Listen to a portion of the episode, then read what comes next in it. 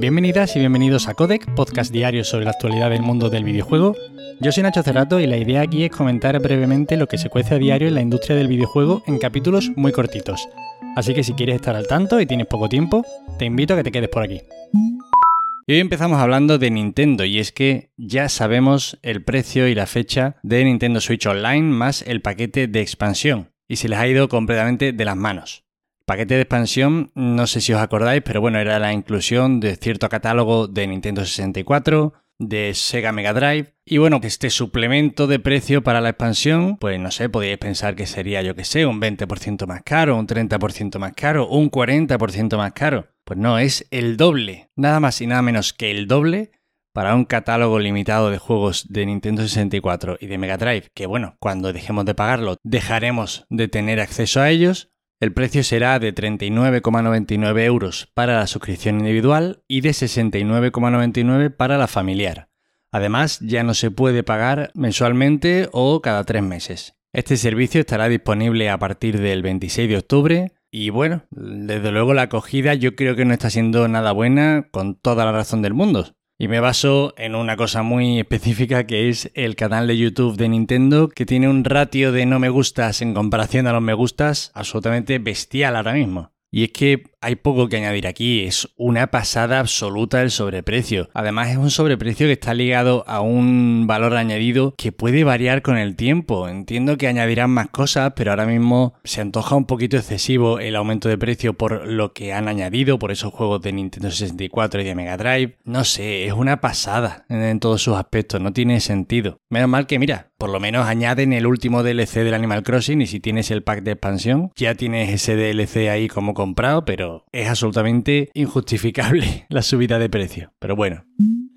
Y ahora vamos a hablar de la FIFA, que parece que se muestra bastante abierta y disponible para colaborar con otros estudios en el desarrollo de juegos de fútbol. Bueno, ya sabéis que hace muy poquito comentamos que Electronic Arts estaba pensando si renovar esta licencia con la FIFA. Luego conocimos que el precio era bastante desorbitado, mil millones de dólares. A Electronic Arts ni siquiera le interesa seguir vinculado a la FIFA porque no le hace falta. Y bueno, pues ya tenemos aquí a la FIFA que parece eso, que lo está diciendo a viva voz. Buscamos estudios para seguir desarrollando juegos. No sé yo cómo le saldrá esto, la verdad. En cualquier caso, la ruptura ya parece definitiva y la exclusividad de esta licencia, que ha durado hasta 28 años, está a puntito de terminar. Habrá que estar atentos a ver qué estudio se alía con la FIFA y entiendo que la FIFA tendrá que bajar un poquito sus pretensiones porque bueno, a lo mejor le pedía eso a Electronic Arts y colaba, pero como se vaya a cualquier otro estudio y les pida la millonada padre, pues a lo mejor le dicen que, mira, allí, allí está la puerta.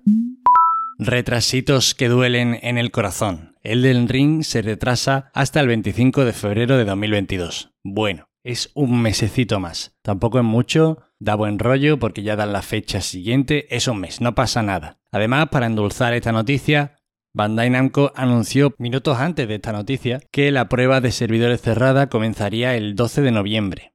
Ya estáis tardando en registraros para ver si tenéis suerte y podéis probarlo.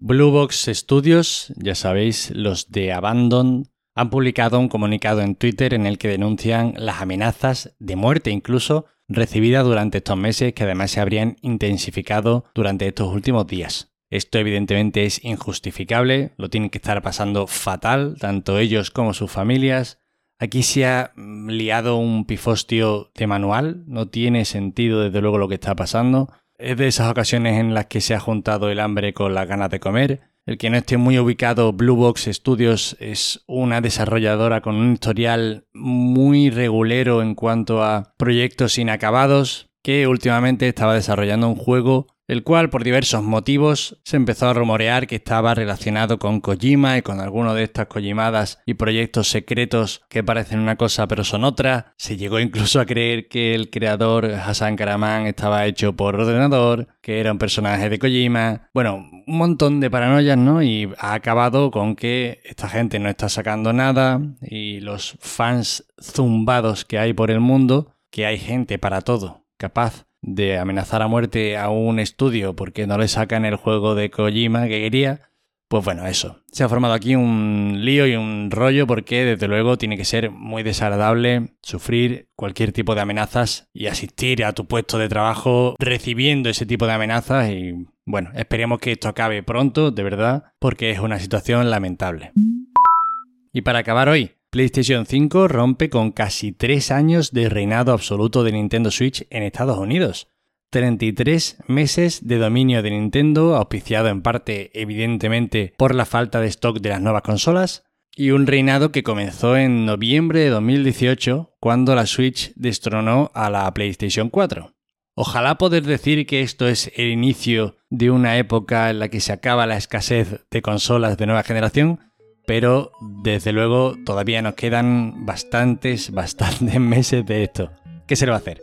En cualquier caso, esas han sido todas las noticias de hoy. Espero que os hayan resultado entretenidas. Ya sabéis, para cualquier queja, sugerencia o comentario me tenéis en arroba nachocerrato en Twitter.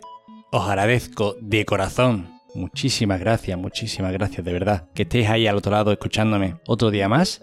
Y nos vemos mañana como siempre. Hasta luego.